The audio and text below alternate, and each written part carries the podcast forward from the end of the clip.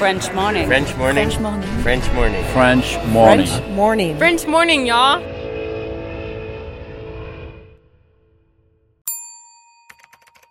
Expatrié. Nom. Adjectif. Vient du grec exo et patrida. Se dit d'un individu qui réside dans un autre pays que le sien.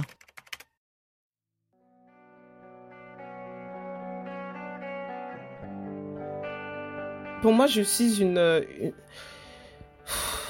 une afropéenne. Donc, avant tout, une femme noire française qui habite en Angleterre. Je mets l'accent sur, voilà, noire et française, puisque c'est ça que, que par lequel je me définis avant, mais je suis aussi anglaise, parce que du coup, maintenant, quand je rentre en France, bah, je suis plus totalement française. Bon, même ici, hein, il y a encore des trucs que je capte pas, parce que, bah, par exemple, toutes les références de quand ils étaient enfants, bon, bah, toi, tu connais pas, quoi. Donc, Club Dorothée et compagnie, euh, ça va avoir un autre nom. Donc, c'est vraiment, voilà, moi, je me définis comme afropéenne, bon, même si le UK n'est plus dans l'Europe. et en fait, euh, je pense que c'est quand la transmission arrive que euh, ce genre de questions identitaires en fait arrive un peu plus euh, au niveau personnel aussi au niveau du couple.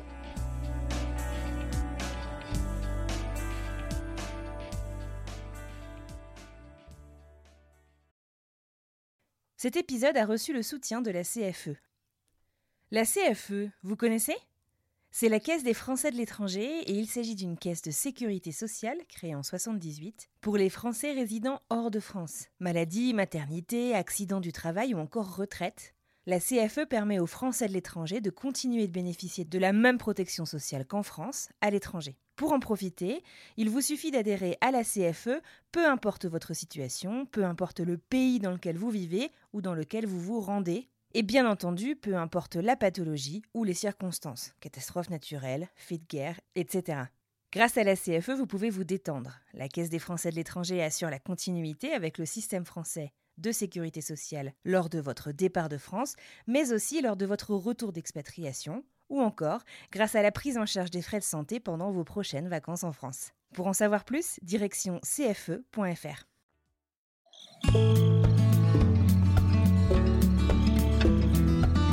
Salut, salut et bienvenue dans French Expat, le podcast des Français partis vivre à l'étranger. Moi, c'est Anne-Fleur Andrely, je suis basée à Boston, sur la côte nord-est américaine, et aujourd'hui nous prenons la direction de l'Europe, et non pas de l'Union européenne, puisque nous partons à Londres, en compagnie de Nelly. Française d'origine togolaise, Nelly nous raconte sa découverte de l'ailleurs pendant ses études en école de commerce il y a une dizaine d'années et comment, à force de détermination, elle s'est installée de manière durable en Angleterre, alors qu'initialement elle était partie pour un an ou deux grand max. Ensemble, on discute aussi du Brexit et de comment sa vie à l'étranger lui a permis d'affirmer plus encore sa triple culture avec assurance. Avant de vous livrer ma conversation avec Nelly, n'oubliez pas que je vous retrouve à la toute fin de cet épisode pour vous parler la semaine prochaine. Allez, ceinture, direction Londres.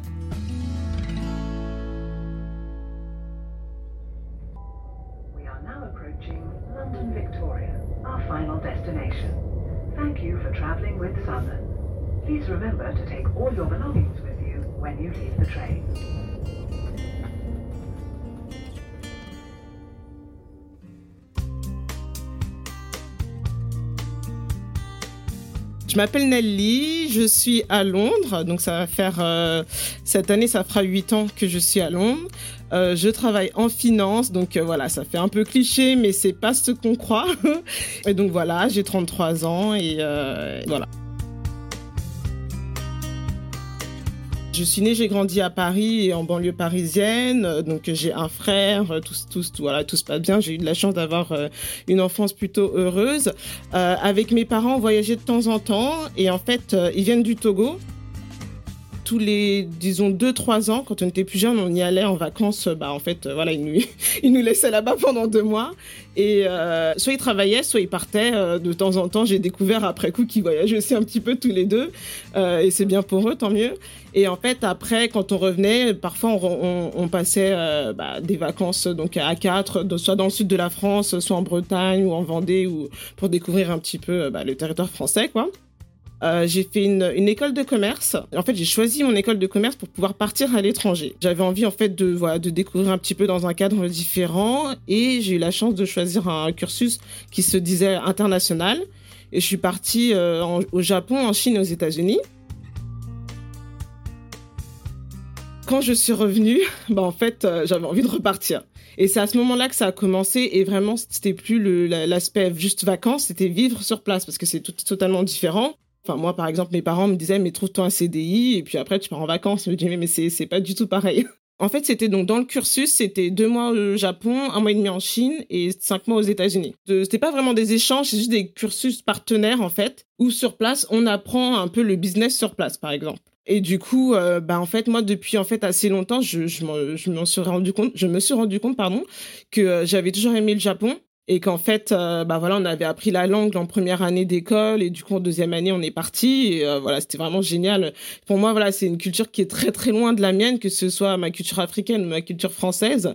Et en fait j'ai adoré. Et, euh, à partir de ce moment-là en fait je me suis dit bah il faut aller loin pour avoir une différence culturelle et pour apprendre en fait les les différences justes et coutumes de certains pays. Et en fait voilà à ce moment-là je me suis dit ah, c'est génial j'ai qu'une envie c'est de repartir. Mais après, c'était plus dans le sens euh, seul, puisque du coup, j'étais en école de commerce, donc on était, euh, c'était un peu une grosse colo. on était à 60, donc c'est pas du tout le même, le même, euh, la même situation. Et ensuite, donc quand je suis rentrée, donc j'ai fini ma dernière année d'école, donc c'était en 2011 bah, j'ai commencé à travailler, mais en fait, euh, voilà, je pensais toujours à repartir. Euh, et puis je me suis dit bon bah comme j'ai commencé à travailler en finance, je suis plus ou moins tombée dedans. Et en fait, euh, je me suis dit bah en finance c'est bien de partir à, l'étranger, ça peut être sympa sur le CV. Et je me suis dit bon bah je vais chercher quelque chose pendant voilà pendant deux ans, pendant ouais, pendant deux ans quoi. Et en fait, donc j'ai commencé à travailler donc dans les grosses banques en France, à la défense, enfin le truc super. Euh, tu sais, quand tu sors d'école, c'est un peu le rêve, alors que bon, euh, quelques années après, tu te rends compte que c'est pas tout à fait ce que tu penses que ça serait. Et voilà, et en fait, j'ai fait la démarche et je voulais partir. En fait, je voulais repartir au Japon, mais entre temps, il y avait eu Fukushima et mes parents ils m'ont dit non, tu vas pas. En plus, c'est vrai que c'était loin. Euh, j'avais essayé aussi d'aller aux États-Unis, mais c'est un peu compliqué avec les visas.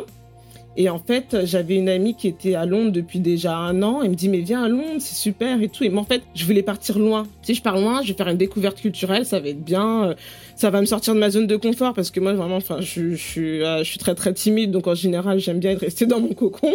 Et finalement, je me suis dit, bon, euh, allez, on y va. Et ma, ma, pote me dit, mais viens à Londres, c'est à côté et c'est très différent de la France.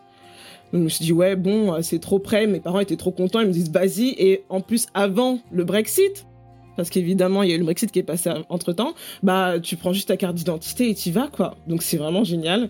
Et donc c'est ce que j'ai fait et euh, donc je suis arrivée à Londres le 5 octobre 2014. Mind the gap between the train and the platform. This is St James's Park. The next station is Westminster. This is a Circle Line train via Embankment and Tower Hill. Et j'avais pas de boulot en fait, parce qu'à Paris, quand j'ai commencé à travailler pendant deux ans et quelques, j'étais en intérim parce que voilà, j'ai été diplômée donc au, moment où c'était la crise, en plus en finance, enfin bon voilà. Et en fait, euh, bah voilà, je m'étais dit bon, j'y vais, donc j'avais un peu d'économie. À Londres, ça part vite, mais bon. Et en fait, au bout de six mois, j'avais toujours pas trouvé. Et euh, en fait, c'est un peu compliqué parce que je suis pas arrivée au bon moment. Et entre temps, bah, je rentrais à Paris parce que mon frère a eu son, sa fille, etc. Et du coup, je restais un peu aussi avec mes parents. Et en fait, après, je pense que j'ai dû mettre peut-être euh, trois, quatre mois à trouver un boulot, mais qui, qui avait rien à voir en fait avec la finance. C'était du recrutement. Et après, j'ai trouvé, trouvé un, un, boulot dans la finance. Et, euh, et, du coup, là, voilà, pour le moment, ça va, ça va faire quelques années déjà. Et... Donc, du coup, t'as mis quoi? T'as mis presque un an, en fait, à trouver un boulot qui était vraiment ce pourquoi t'étais venu, quoi. Voilà. Alors, il faut savoir qu'à Londres, contrairement à la France, par exemple, en juillet, août, c'est pas, euh, c'est pas aussi calme qu'en France. Enfin, c'est un peu plus calme, mais enfin, il y a toujours de l'activité. Mais en fait, là où c'est vraiment calme, c'est en novembre, décembre. Donc, euh, les fins d'année. Et en fait, moi, je suis arrivée en octobre. Donc, le temps de s'habituer un peu, tu découvres tu te balades pendant les deux trois premières semaines. Et quand j'ai commencé à chercher, bah en fait, euh, en fait voilà, eux, ils cherchent pas trop quoi, ils ferment les comptes en fin d'année, etc. Et en fait, du coup, j'ai recommencé à, chercher en mi-janvier. En avril, euh, en fait, cette, cette même amie m'a m'a proposé de travailler dans dans la boîte pour laquelle elle travaillait. Donc j'ai fait du, enfin de l'aide pour le recrutement. Et après, en, en, en, août, donc presque un an après, en fait, en août 2015, j'ai eu mon premier boulot en finance. Et euh, voilà, c'était un peu la première fois que que je ouais que j'avais un peu du mal bah, à trouver un boulot euh, malgré le fait que j'avais un peu d'expérience, que je parlais plutôt bien anglais, etc. Mais bon, ça forge un peu le caractère aussi. Et puis que voir mes économies qui partaient aussi. Donc euh, bon. C'était c'était stressant. Enfin, il y a des moments, je me réveillais à 2 heures du mat, je me dis mais qu'est-ce que je fais là? Mais en même temps, j'arrivais pas à me revoir, retourner en France, pas pas forcément par rapport aux personnes, mais travailler où je, je sentais qu'il me manquait quelque chose en plus.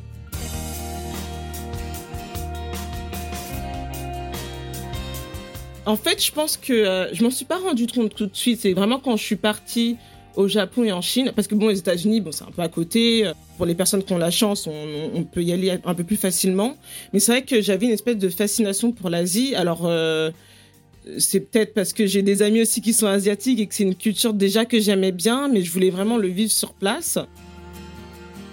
Et je pense que ça vient aussi peut-être de ma propre expérience avec mes parents qui viennent du Togo mais qui sont euh, venus en France pareil un peu pour y travailler ou surtout non plutôt pour faire leurs études et finalement qui sont jamais rentrés. Peut-être que c'est un schéma que j'ai reproduit en fait à mon échelle. Peut-être. Malgré les difficultés de ce début d'expérience londonienne, Nelly, qui s'était pourtant fixée de rentrer après deux ans, non seulement reste et persiste, et décide même qu'elle y fera une partie de sa vie. En fait, au bout de six mois, quand j'ai pas trouvé, moi, c'était la deadline, deadline que je m'étais fixée, que j'avais dit à mes parents. Je dis, bon, bah, je rentre, si je trouve rien, euh, c'est pas grave, au moins j'aurais essayé. Et en fait, au bout de six mois, j'ai découvert que j'adorais la vie à Londres. Même si quand j'étais à Paris, bah, j'arrivais, j'avais 26 ans, donc à Paris, je sortais aussi, mais c'est vrai que j'habitais chez mes parents et je pense que c'était vraiment ma vie d'adulte bah, j'ai adoré Londres, c'est très dynamique, tu sais, quand t'es jeune et tout ça, c'est, c'est vraiment génial. Et à ce moment-là, je me dis non, mais euh, j'ai pas envie de partir. Et après, à ce moment-là, je me suis jamais dit bon, allez, je repars dans deux ans, dans trois ans, etc. En fait, après, j'ai, j'ai, je planifiais plus en fait, donc je savais même pas si j'allais rester dix ans ou pas. Euh, une fois que j'étais là, j'étais bien, je me suis dit bah je veux rester, et c'est pas loin de la France, donc euh, très bien quoi. J'avais de la chance parce que finalement, mine de rien, c'était quand même bien d'avoir une amie qui était là et qui en fait était là, pour m'aider. Donc au final, à ce moment-là, elle était à Paris et on y allait ensemble en fait. Donc euh, du coup c'était un peu sympa. J'avais une grosse valise, euh, un, un, petit suitcase et un sac à dos. Euh, on est arrivé chez elle et en fait du coup elle m'a dit bon voilà demain faut que tu fasses un peu les trucs administratifs. Donc euh, faut que tu fasses ton truc de sécu, faut que tu ailles ici, faut que tu ailles là et tout. Donc une fois que ça c'était fait, j'ai mis mes, mes pounds à la banque parce que bon à l'époque euh, il y avait encore beaucoup pas mal de cash qui circulait. Donc j'ai commencé à regarder un peu les entretiens pour postuler et ben, en fait j'ai voyagé enfin j'ai pris un bus je suis allée découvrir un peu la ville vraiment toute seule chose que je n'avais jamais vraiment fait en fait donc euh, voilà, j'ai prenais le bus à gauche à droite, les trains, les métros, euh, les magasins. Euh, puis euh, c'était vraiment découvrir et m'imprégner de la langue, notamment parce qu'en fait, tu sais, quand on apprend l'anglais, on apprend avec l'accent anglais. Et en fait, en grandissant, euh, bah, tu regardes les, séries américaines, les films américains. Et bah, en fait, moi, je m'étais habituée à cet accent-là. Et quand je suis arrivée à Londres, avec leur accent anglais, je me dis, mais, ah, mais qu'est-ce, qu'est-ce que c'est? qu'est-ce qui se passe? Et en fait, voilà, pour m'imprégner un peu, ouais, de cette nouvelle culture, entre guillemets, quoi. Ouais, c'était les premières semaines, ouais, c'était vraiment sympa. The next station is Westminster. Change for the Jubilee line. Exit for Westminster Abbey, the Houses of Parliament, and riverboat services from Westminster Pier. Chercher du boulot pendant un an, c'est sympa, mais ça peut être un peu long aussi. Qu'est-ce qu'elle a fait de cette année, Nelly? Comment est-ce qu'elle a réussi à s'intégrer finalement socialement au sein de la ville de Londres? J'étais chez mon ami, bon c'était sympa. Après habité en coloc, donc aussi première euh, première fois de ma vie. donc déjà donc euh, j'ai eu de la chance entre guillemets, j'ai eu des bonnes colocs euh, de, de, depuis que je suis à Londres. Donc donc déjà c'est les premières rencontres. Donc j'avais commencé avec un couple d'Italiens, un Polonais je crois, et après des Indiens, après des Australiens, un Hollandais. Et donc du coup déjà bon ça crée des liens assez sympas. C'était une, une coloc de quatre, donc ça ça a changé plusieurs fois. Donc déjà, on, voilà, on sortait de temps en temps ensemble, même avec des amis. Moi aussi, j'avais deux trois amis.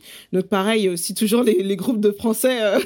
Et c'est vrai que moi au début, je voulais pas forcément être avec des Français, euh, mais en fait, à, la longue, forcément, enfin c'est culturel. Hein, on se retrouve tous ensemble. Et euh, du coup, ce que j'avais fait, c'est que comme je travaillais pas, parce qu'en fait mes amis travaillaient, donc toute la journée, voilà, ils étaient occupés. Le soir, ils étaient fatigués. Donc de temps en temps, le week-end, on sortait, mais pas tout le temps. Et en fait, je m'étais inscrite à des groupes meet-up je sais pas si tu connais. donc, du coup, tu vas rencontrer des gens qui ont les mêmes centres d'intérêt. Et je crois que j'avais, euh, j'étais dans un groupe s'appelait 20 Something. Donc des gens qui ont la vingtaine, c'est ce que tu veux dire Voilà, c'est ça. C'est comme ça que j'ai rencontré pas mal de, de, personnes. Donc il y avait beaucoup d'étrangers, en fait. Bon, c'est normal, hein. Beaucoup d'étrangers, mais aussi quelques Anglais avec qui, euh, voilà, j'ai deux, trois personnes avec qui je m'entends toujours, avec qui j'échange régulièrement. Et c'est comme ça que, que je m'occupais un peu quand même. Parce que bon, va, les entretiens, euh, tu, ça sert à rien de postuler toutes les minutes de toute la journée, quoi. Londres, et Londres est très grand. C'est, euh, je crois, 6 euh, à 9 fois plus grand que Paris. Euh, donc du coup, il y a plein de choses à faire. Il y a toujours plein de choses à faire, toujours plein de choses à découvrir, les restaurants à faire, des expositions, des comédies musicales. Et donc en fait, c'est assez, c'est très dynamique. Donc je pense que t'as pas trop le temps de t'ennuyer. Alors que c'est vrai que je pense que quand j'étais en France, bon bah j'étais chez mes parents, j'étais en banlieue, donc c'est pas pareil, tu vois, c'est complètement différent.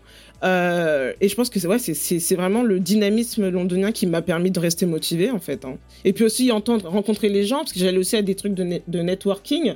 Euh, les personnes donc qui travaillent en finance pour qui ça se passait bien. Donc euh, voilà, je, je me suis dit euh, faut que je m'accroche et, et ça paiera. Une fois le job tant convoité enfin trouvé, Nelly débute une nouvelle vie, celle d'une jeune professionnelle française vivant à Londres un environnement professionnel a priori assez proche, du moins géographiquement, de celui qu'elle connaissait jusqu'ici, mais qui lui réserve quelques surprises.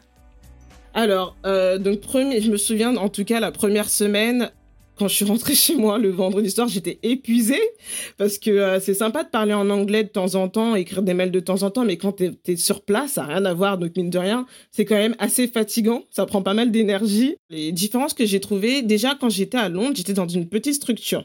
Contrairement à quand j'étais à Paris, j'étais dans une grande banque. Donc ça, bon, du coup, c'est pas, si je compare, c'est pas exactement sur le même, sur pied d'égalité, mais bon, déjà, moi, j'ai préféré être dans une petite structure. Mais dans tous les cas, je trouve qu'en Angleterre, déjà, euh, je pense que plusieurs personnes ont, ont dû dire ça des pays anglo-saxons, ils donnent plus facilement leur chance. C'est vrai que moi, j'avais quand même euh, bah, de l'expérience en finance, etc. Mais par exemple, je travaille pas exactement sur le même type de produit. Mais ils se disent, bon, bah, c'est pas grave, on va te former. On voit que, bon, tu es déjà un peu, euh, tu sais de quoi tu parles, tu comprends et que, et que tu as envie de, de découvrir et d'avoir des challenges. Donc, moi, c'est ça qui m'intéressait. Et donc, du coup, voilà, il te donne assez facilement ta chance. Et il y a moins de hiérarchie. Il n'y a pas trop de barrières. Tu parles au PDG, tu parles à ton manager, il n'y a pas de souci. Et alors, le, le truc vraiment très typiquement anglais que moi j'ai découvert, c'est les fameux bah, drink after work quoi. En fait tu vas boire des coups euh, mais euh, bon voilà c'est pas un, petit deux verres hein, c'est vraiment euh, bah c'est l'Angleterre quoi. Donc c'est le la culture du binge drinking. Donc mine de rien même si j'arrive à 26 ans je dis mais qu'est-ce qui se passe? Et en fait c'est marrant parce que mine de rien bah c'est aussi des, des des moments où tu parles un peu de ta vie personnelle et en fait, tu te, tu te rapproches un peu de tes collègues. Bon, pas forcément les managers, mais en tout cas de tes collègues. Et c'est vrai que bon, moi, comme j'avais pas ma famille ici, mine de rien, bon, bah, tu te dévoiles peut-être un petit peu plus. Mais même en dehors, en dehors de ça, même les Anglais, voilà, ils disent que la culture anglaise en termes de, de boulot, euh, voilà, il n'y a pas du tout le, ce, ce côté un peu euh, barrière qu'il y a en France où, euh, enfin moi en tout cas quand j'étais à Paris, je sortais jamais avec mes collègues. Et euh, c'était ou sinon c'était l'événement de l'année quoi. Genre ah on va sortir ce jeudi là donc voilà. Et donc moi c'est vrai que moi je je suis plus à l'aise dans dans les structures anglophones. Et je pense aussi que c'est peut-être dû à la langue. Je suis moins timide quand je parle en anglais. J'arrive à aborder les gens plus facilement. Et voilà une fois arrivée en Angleterre, Nelly, comme bon nombre d'entre nous, avouez-le, s'était mise en tête qu'elle ne passerait pas de temps avec des Français, car elle était bien décidée à vivre son expérience outre-Manche au maximum et à découvrir cette nouvelle culture. Et finalement, c'est aussi avec et grâce à eux qu'elle se sent chez elle à Londres. D'ailleurs, j'ai l'impression que c'est souvent le cas pour les personnes qui sont là sur le long terme. Au début, on se ferme un peu à tous ceux qui sont comme nous, parce qu'on veut absolument rencontrer de nouvelles personnes, découvrir cette culture, s'immerger dans tout ça. Mais au bout de quelques années, et peut-être euh, à mesure qu'on approche de la décennie à l'étranger, ça a un côté rassurant. Peut-être un côté nostalgique aussi, on se sent un peu comme à la maison. Mon approche quand je suis arrivée, c'était bon, je suis pas venue ici pour parler français, mais c'était pas contre les Français, c'est plus pour moi pour bah, m'améliorer en anglais en fait, plus qu'autre chose.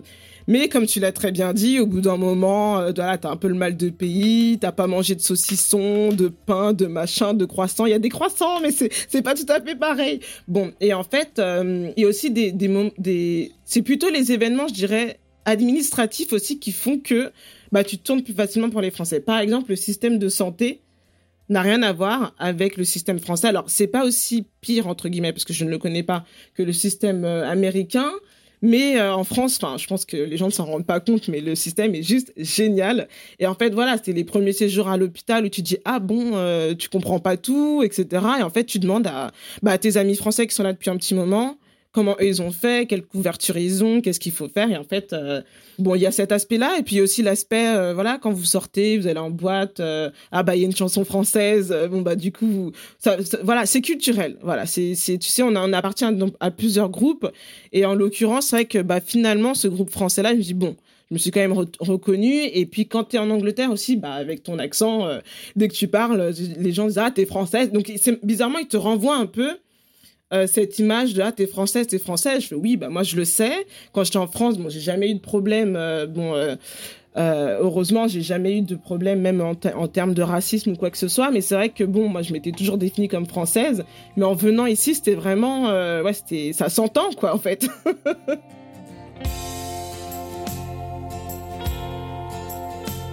J'ai souvent entendu parler de la ville de Londres comme étant la sixième ville de France. Sixième faisant référence au nombre d'habitants français. Alors, est-ce que fait vivre à Londres, c'est être à l'étranger sans vraiment y être pour un Français? Nelly, elle, elle pense qu'en fait à Londres, il y a surtout beaucoup de tout. Next station is Embankment. This is a Circle Line train via Tower Hill and Liverpool Street. Bah en fait ouais c'est à l'étranger mais euh, il y a énormément franchement surtout à Londres il y a beaucoup de tout. Il y a des Italiens des Espagnols des Allemands et tout. Bon après en tant que Française c'est vrai que moi je les entends partout quoi. Et c'est pas uniquement les, les touristes euh, pendant les périodes de vacances. C'est euh, ouais tout le monde t'as ton petit café et puis bon bah voilà t'entends parler français assez régulièrement. C'est vrai qu'il y, y en a beaucoup. On est on est quand même assez nombreux Nelly l'a mentionné au tout début de cet épisode, ses parents sont d'origine togolaise, mais elle, elle a grandi en région parisienne. Si elle n'a jamais vécu au Togo, la culture du pays fait forcément partie, avec la France, des cultures avec lesquelles elle a grandi, auxquelles elle s'identifie. Elle s'est rapprochée de ses origines françaises, après quelque temps à Londres, elle le racontait, mais alors, qu'en est-il de ses racines africaines? C'est pas arrivé tout de suite, en fait, euh, parce que moi j'ai eu cette double culture quand j'étais chez moi, donc euh, voilà que ce soit en termes de d'événements, euh, voilà familiaux ou plus à travers la nourriture. Bon, malheureusement, je ne parle pas la langue, au grand désespoir de ma mère. je ne parle pas la langue, mais voilà, j'entends parler, donc pour moi c'est un peu normal. Et comme je disais, j'ai des amis qui sont il y en a qui sont franco-français, il y en a qui sont d'origine cambodgienne, vietnamienne, donc eux aussi ont des doubles cultures. Donc pour moi, c'était presque une norme en fait. Et donc j'avais déjà cette richesse un peu, un. De quand je suis arrivée à Londres, c'était vraiment à euh, la française. Donc euh, bon, moi j'étais, je dis oui, c'est vrai que je suis française et tout. Et en fait, euh, c'est plus les événements familiaux qui me manquaient un petit peu que je n'avais pas donc à Londres, mais ça peut être bah, les mariages, euh, les baptêmes, euh, ou les anniversaires de mariage, ou les anniversaires tout court, où voilà, on est tous en famille, on fait des bons repas qui durent euh, très très longtemps, on discute, on met de la musique, on danse, et donc voilà, qui, qui sont donc, tous axés donc à musique africaine, nourriture africaine, etc. Et c'est vrai que ça me manquait un peu parce que bon voilà, je me suis rendu compte aussi que euh, bah, quand je cuisinais, ça n'avait pas le même goût que ce que mes parents faisaient. Donc voilà, c'est un peu ce, genre de choses-là. Et en fait, je me suis souvenu une fois, j'étais sortie euh, à Londres, donc c'était un été, et j'avais euh, donc Londres, c'est très éclectique. Hein, il y a beaucoup, il y a beaucoup de tout. Il y a vraiment de tout et c'est génial. Il y a, des, voilà, des Pakistanais, des Indiens, euh, des, Coréens, des, des Américains, des, il y a de tout. Et une fois, je me souviens que j'ai croisé une personne qui avait le t-shirt du Togo et là, euh, j'avais un peu oublié en fait. Et quand je l'ai vu, j'ai fait ah qu'est-ce que tu fais là? Parce qu'en plus, le Togo, en Afrique, c'est un tout petit pays, donc on n'est pas très, très nombreux. Contrairement à, par exemple, en Angleterre, il y a beaucoup de... Donc, c'est les anciennes colonies, euh, voilà, anglaises, hein, en fait, tout, tout simplement. Donc, il y a beaucoup de Ghanéens et de Nigérians. Et du coup, voilà, j'ai vu, j'avais vu un Togolais, j'étais trop contente. Et je pense qu'à partir de ce moment-là, ouais, j'ai cherché un petit peu les, bah, les, euh, les boutiques où je pouvais acheter des, des produits africains, par exemple, que, que j'avais pas fait encore jusque, jusque là, quoi. Donc, euh, c'est à partir de ce moment-là que, que j'ai essayé de regarder un petit peu les restaurants, euh, même les vêtements. Je peux trouver des, vêtements avec, euh, avec du wax ou des trucs sympas.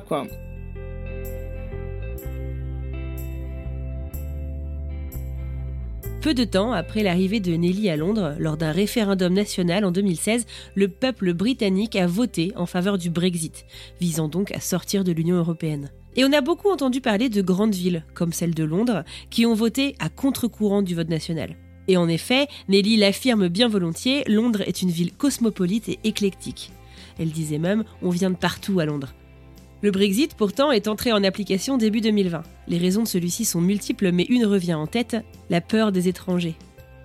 Alors comment traverse-t-on les sept dernières années en Angleterre quand on est étrangère, française d'origine africaine? C'est vraiment pas évident. Il y a eu plusieurs, plusieurs euh, étapes euh, dans cette situation. La première, c'est que c'est vrai qu'en effet, moi, je suis arrivée et c'était pas très longtemps après. C'est marrant parce que je m'en étais pas rendu compte jusqu'à ce que tu le dises. Euh, donc déjà le vote qui passe. Donc enfin moi le lendemain, je me réveille, je vois tout ça, je vois et en fait je vois des Anglais qui commentent sur le fait que c'est la honte et en fait donc en, effet ce sont des personnes qui vivent à Londres. Donc comme moi je suis à Londres, j'avais à aucun moment je me suis dit que ça allait passer. Et en fait, euh, bah, premier réflexe, c'est oh là là, euh, bah, bah, quand je vais aller en, au bureau, faut pas que je parle en anglais parce qu'ils vont entendre mon accent français et ils vont me dire mais rentre chez toi. Ah ouais, t'as eu peur tout de suite? J'ai eu une espèce de peur comme ça et après, au fur et à mesure, j'ai compris que non, je suis à Londres donc ça va. Et c'est marrant parce que autant je sais très bien qu'en France, euh, il y a des Français d'origine étrangère qui ont eu ce genre de réflexion. Autant, moi, j'ai jamais eu ça en France, mais c'est vrai que quand j'étais en Angleterre, à Londres, à ce moment-là, je me suis dit, mais je suis étrangère chez moi, tu vois. Et là, euh, bah, c'est vrai que j'ai eu peur, quoi. J'ai eu peur de me dire, là, tout va changer, etc. Donc ça, c'est la première phase, donc, euh, quand j'étais sur place. Et après, j'ai commencé à recevoir plein de messages, donc, de personnes françaises vivant en France, donc, et euh, qui me disaient, ah, ça va, comment tu vas faire, tout ça, tout ça. Alors moi, tu sais, les trucs administratifs, je suis pas très fan. Bon, moi, j'avais de la chance parce que bon, ça faisait plus de deux ans que j'étais là. Euh, et au final, là, maintenant, j'ai le settled status. Donc, quand tu vis à Londres depuis euh, et que ça fait cinq ans, tu as droit à demander le, le, le, comment dire, la résidence, en fait. Comme la résidence permanente aux États-Unis, quoi. Exactement, la résidence permanente. Donc là, c'est bon, je l'ai. Alors, moi, c'est marrant parce que j'ai pas vraiment eu de, de grosses différences parce que je voyage toujours avec ma carte d'identité et mon passeport. Donc voilà, en fait, je pense que là, il faut à mon avis, je pense qu'il faut maintenant voyager qu'avec son passeport, être sûr que voilà qu'il est valable encore six mois après. Et je crois que dans quelques années, ils mettront en place un visa. Et pareil, maintenant pour venir travailler à Londres, euh, il faut un visa, il faut que tu sois sponsorisé, bah comme euh, bah comme dans d'autres pays en fait.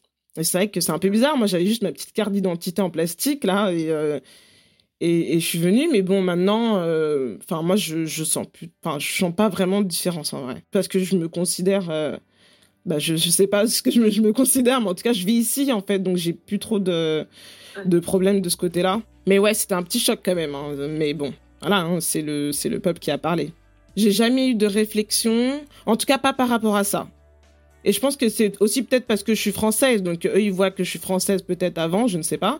Mais en tout cas par rapport à ça, c'est pas quelque chose que j'ai vécu. Comment est-ce que tu t'identifies euh, aujourd'hui? Et je sais pas si euh, tu, tu prévois, tu vois, d'avoir une, une, famille euh, ou pas. Est-ce que euh, tu le ferais en Angleterre? Et j'ai l'impression qu'on se pose beaucoup la question à ce moment-là où il y a de la transmission, en fait, de qu'est-ce qu'on va transmettre, comment on va le faire et tout. Comment je me définis? C'est une très bonne question. Euh, il y a un moment où, en fait, je me, je, pour moi, je suis une, une, une afropéenne. Donc, avant tout, une femme noire française qui habite en Angleterre. Je mets l'accent sur, voilà, noire et française, puisque c'est ça que, que par lequel je me définis avant, mais je suis aussi anglaise parce que du coup maintenant quand je rentre en France, bah je suis plus totalement française.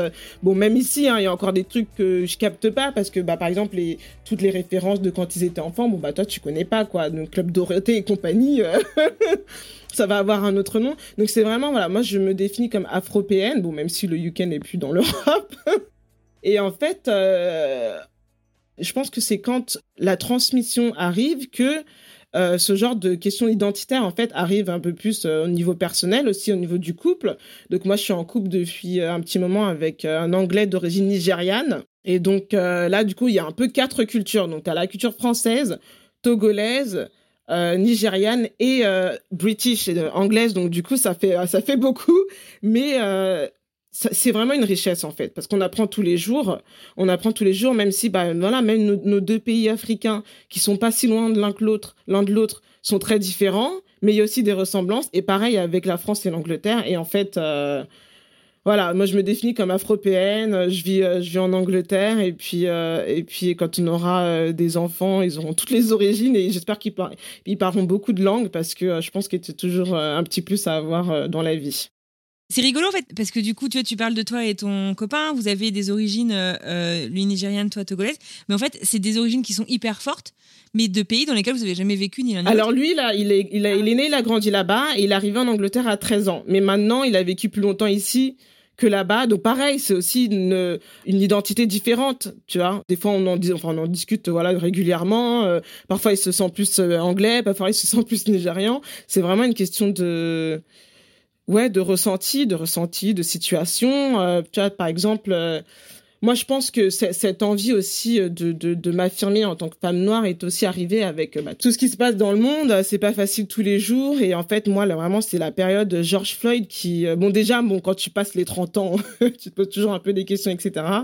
Et euh, avec euh, l'épisode George Floyd qui, moi, m'a dit, bon, maintenant, c'est bon, ça suffit. euh, je choisis ma bataille. sans que ce soit dans la violence ou quoi que ce soit.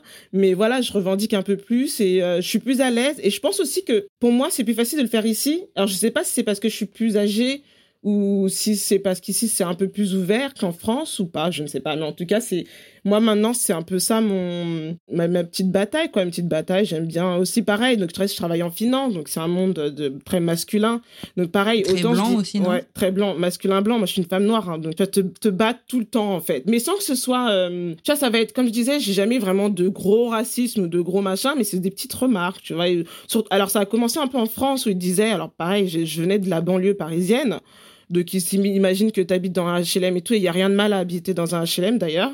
Euh, mais bon, non, moi, en l'occurrence, j'avais une maison et en fait, ils arrivent, ils ont, ils arrivaient pas à comprendre comment je suis arrivée là, sans aide, machin. Alors que non, bah, t'étudies. J'ai, bah là, j'ai de la chance d'avoir mes parents qui ont étudié aussi avant moi. Et voilà. Donc, on me dit, ah, mais tu, tu, ah, tu te tiens bien, tu parles bien, euh, tu, tu tu travailles bien. Fais, bah, euh, comme tout le monde, en fait. Enfin, t'es en stage. Donc, le but, c'est un peu de trouver un boulot au bout. Enfin, donc, donc voilà, un peu les codes, les petits trucs comme ça. Et après, bon, bah, voilà, que ce soit en Angleterre ou en France, en finance avec les petites blagues sexistes et tout. Et donc, pareil, au début, je disais pas forcément grand chose. Et au fur et à mesure, je dis non, bah, c'est pas drôle, en fait. Et donc après, quand tu dis que c'est pas drôle, ah, t'es féministe, alors oui, et alors en fait, c'est pas un gros mot, hein. Mais voilà, maintenant je défends un peu plus euh, tous ces côtés-là, euh, euh, un peu tout- toutes les minorités, quoi. Mais bon, à mon niveau, pour le moment, euh, parce que c'est pas évident tous les jours. Mais, euh, mais voilà, je pense que, que je suis quand même plus à l'aise en Angleterre. euh, et puis, euh, tout à l'heure, tu disais par rapport aux enfants, tout ça. Alors, je sais pas comment ça va se faire parce que c'est vrai que Londres est très, très cher. Euh, j'ai dans mon groupe d'amis de français, j'en ai une qui a eu un enfant récemment, donc c'est le tout début. J'essaie de voir comment ils se débrouillent un peu. Mais ouais, c'est vrai que bon, une fois de plus, on revient au système, au système de santé qui, euh, qui est quand même très très bon en France et différent en Angleterre. En Angleterre, en fait, souvent, c'est il faut aller chez le privé. Donc pareil, ça a un coût. Ou sinon, dans le public, euh, moi j'ai eu de la chance, entre guillemets, d'être euh, bien suivie, mais c'est quand tu as une, condition particulière. C'est un peu dommage de dire ça, mais quand vraiment ils sentent que tu es un peu vraiment à risque, ils vont vraiment s'occuper de toi.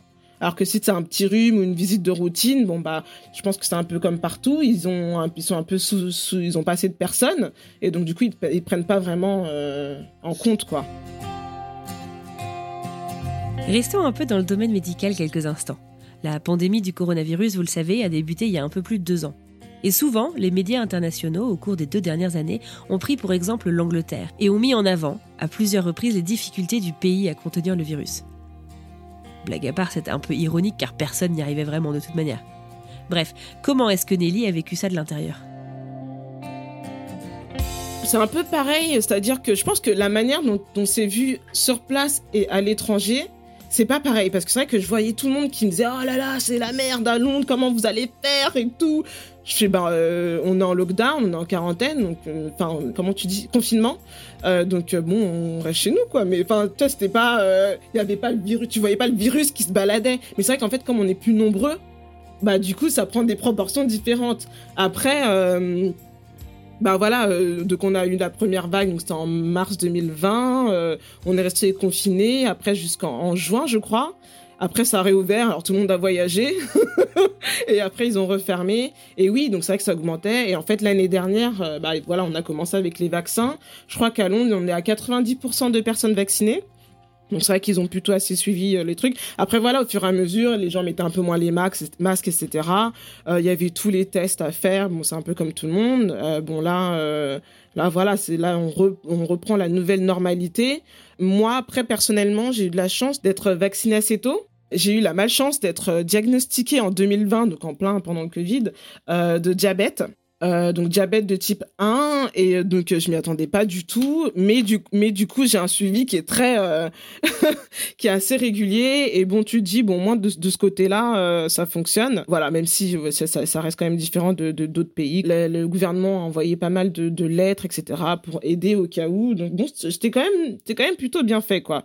Mais bon voilà après comme comme partout il y a les critiques du gouvernement bon Écoute, hein, moi je suis, euh, je suis les règles et je suis contente qu'on soit un peu retourné à une nouvelle normalité.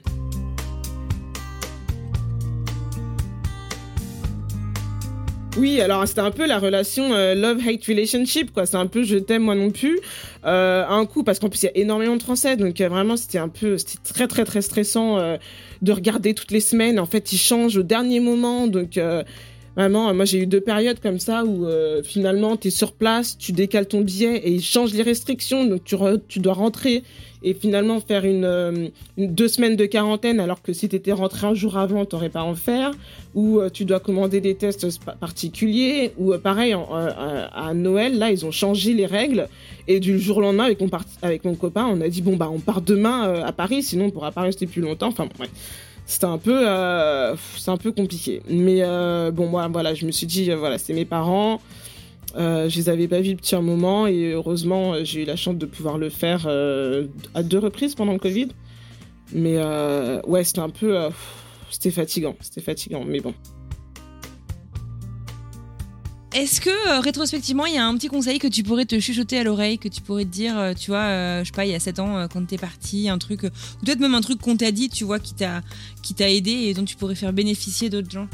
Je pense que je me dirais, mais plus de sous de côté, ou en tout cas être un peu plus intelligent par rapport à ça, parce que Londres est très très cher. Et là, en plus, ça a augmenté, mais bon, et alors que moi, je me, voilà, je me sens chanceuse, pardon. J'ai un, toi, j'ai un, j'ai un bon poste, un bon salaire, mais je trouve quand même que c'est cher, quoi. Donc, euh, moi, si, si j'avais été, euh, voilà, si on m'avait donné un conseil en étant plus jeune, c'est voilà, mettre un peu plus de sous de côté, euh, parce que tu sais jamais ce qui peut se passer que ce soit une crise économique, euh, que ce soit, tu vois, par exemple, le Covid, il y en a qui, qui ont perdu leur boulot. Bon, moi, j'ai la chance, j'avais le mien. Euh, ou même que, que les gens se, se fassent virer euh, du jour au lendemain. Euh, moi, j'ai eu une, une expérience comme ça où, euh, bah, je l'ai senti un peu venir quand même. Et en fait, moi, je voulais partir de l'entreprise déjà. Mais euh, bah, finalement, ça s'est fait que bon bah on a trouvé un accord et donc du coup je suis partie, mais c'était quand même un peu euh, du jour au lendemain. Et je pense qu'il faut toujours avoir ce qu'ils appellent euh, voilà un, emergency fund qui disent ici, donc avoir des sous de côté ou d'investir un petit peu pour les jours un peu plus vieux quoi.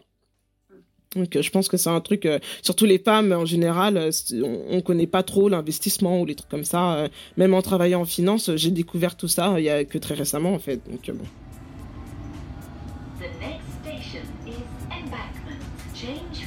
Vous le savez, j'adore découvrir euh, la ville d'expatriation de mes invités du podcast au travers de leurs mots, de leurs sons. Alors c'est parti, direction le Londres de Nelly. Aujourd'hui, petite visite à la Tate Britain. Nous regardons l'exposition qui s'appelle Life Between Islands. Il s'agit de d'une exposition entre l'île de l'Angleterre et les îles caribéennes et l'influence euh, que l'une, des îles et l'autre et les autres ont eu sur, euh, sur la- l'art en général. À Londres, ça ne s'arrête jamais. Il y a toujours des expositions à faire. Les expositions et les restaurants. Les restaurants, il y a toujours un nouveau restaurant qui ouvre, que ce soit péruvien, euh, japonais, euh, fusion euh, afro-caribéenne, il y a de tout tout le temps. J'ai plein de pins sur mon Google que je que je n'ai pas fait puisque ça fait ça fait sept ans que je suis là et aussi ça tourne beaucoup. donc c'est une économie qui, je pense, est un peu dure pour les business parce que c'est vrai que ça tourne beaucoup, les loyers sont chers, mais du coup il y a beaucoup de choses à voir et c'est vrai que souvent moi c'est donc exposition suivi d'un petit resto voilà, ou sinon le dimanche un petit brunch. Alors c'est très anglo-saxon, euh, un petit brunch et tu vas te balader dans un parc. Donc ce qui est bien à Londres, c'est que c'est grand et c'est vrai que c'est très, bah, c'est une très grande ville. Mais euh, il y a beaucoup de parcs et surtout en été, c'est vraiment génial. tu te poses là, t'es tranquille. voilà, moi je dirais les expositions et les restaurants, c'est très, c'est très très londonien quoi. Et ça bouge beaucoup, tu découvres tout le temps. tu t'as vraiment pas le temps. Moi, j'ai pas eu le temps d'avoir un un, un, je sais pas, un, un, coin local auquel je vais tout le temps, quoi. J'en ai plusieurs, mais du coup, il y en a quand même assez, assez nombreux euh, au bout d'un moment. Par exemple, une espèce de petite journée typique, un peu bah, comme de, de, samedi, quoi. Bah déjà de commencer avec une petite marche dans un parc, parce qu'il y a beaucoup de parcs à Londres. Là, il commence en plus à faire un petit peu beau, même s'il fait toujours un peu froid. Donc une bonne petite marche dans un parc. Ensuite, souvent, les Anglais, ils adorent euh, prendre un petit café euh, avec un petit un petit euh, cookie aux graines très euh, très hipster sur certains bords avec un petit café sympa. Ensuite j'aurais sûrement bah dans faire une expo une, petite exposition dans ou une petite galerie voilà dans les rues dans les rues de Londres dans l'après-midi. Et puis pourquoi pas puisque on est quand même en Angleterre finir dans un pub euh, avoir une bonne petite pinte euh, de bière ou de vin en fonction des habitudes. Et, euh, et, voilà se faire aussi un petit resto pourquoi pas indien qui est, parce qu'ils sont très très bons ici euh, pour finir pour finir la soirée. Une journée typiquement londonienne d'après moi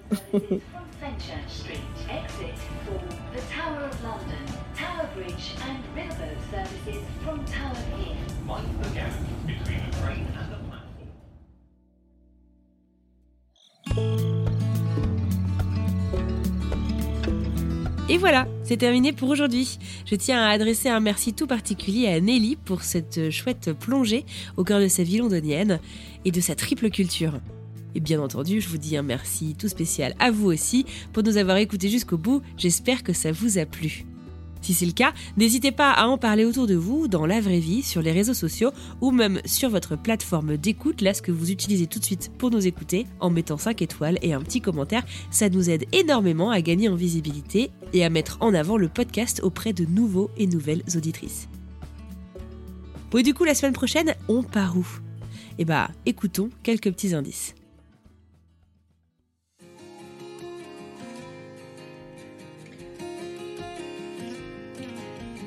Honnêtement, j'ai fait un burn-out. Euh, je le savais pas à l'époque, mais euh, c'est très facile aux États-Unis de, trop donner et de, faire des grosses journées, des grosses heures.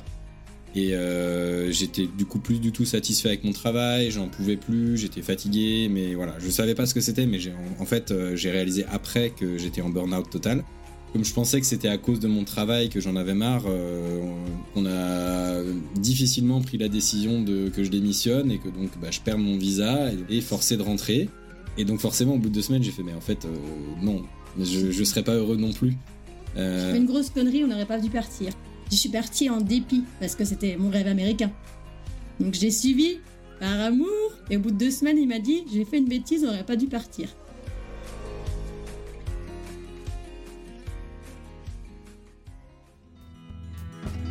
Voilà, j'espère que ça vous a donné envie de nous retrouver pour un nouvel épisode. En attendant, si vous avez envie d'en savoir plus, retrouvez-nous sur les réseaux sociaux. On est à peu près partout, tous les liens sont dans la description de cet épisode. Et si vous souhaitez découvrir de nouvelles histoires d'expatriation, sachez qu'il y a une bonne centaine, presque 150 épisodes qui sont déjà en ligne, donc vous devriez pouvoir trouver votre bonheur en attendant mardi prochain. Allez, je vous souhaite une très très belle journée, une belle semaine également, et je vous dis à mardi prochain pour une nouvelle histoire.